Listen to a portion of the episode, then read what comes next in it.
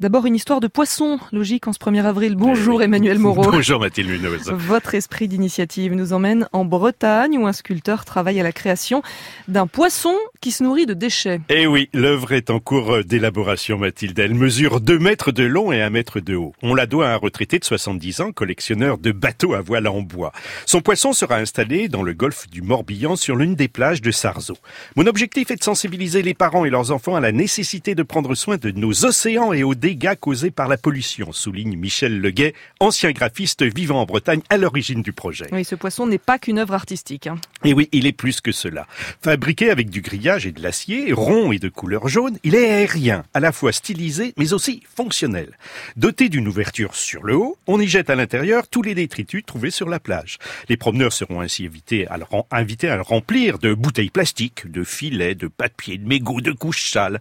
Une trappe dans le bas du ventre permet de vider facilement ce poisson poubelle. Et cette sculpture euh, nous rappelle d'ailleurs que dernièrement, une baleine aux Philippines a été retrouvée avec 40 kilos de déchets mmh. plastiques dans le ventre. Et oui, on le répétera jamais assez, Mathilde, il y a urgence à agir. Le Fonds mondial pour la nature, le WWF, prédit que la quantité de plastique dans les mers pourrait doubler au cours de la décennie 2020-2030 si l'on ne fait rien. Conscient de l'enjeu, Michel Leguet a réalisé cette poubelle ludique et éducative.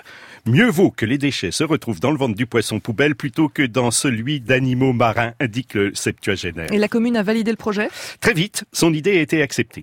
Le maire de Sarzeau a rapidement validé le projet. La municipalité m'a acheté la maquette et passé commande d'un autre poisson poubelle que j'ai amélioré dans sa forme. Il est plus rond avec des nervures qui évoquent la MacMonde et peint en jaune pour plus de visibilité, précise le breton d'adoption. Ces poissons seront visibles lors des fêtes de la semaine du golfe du Morbihan qui ont lieu, Mathilde, 27 mai au 2 juin.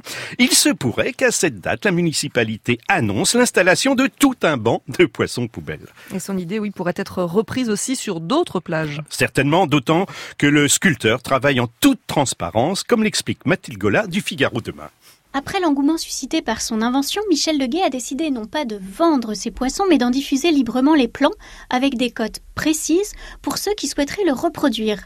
La réalisation est facile et les matériaux de construction sont très simples. C'est en tout cas ce qu'assure le bricoleur.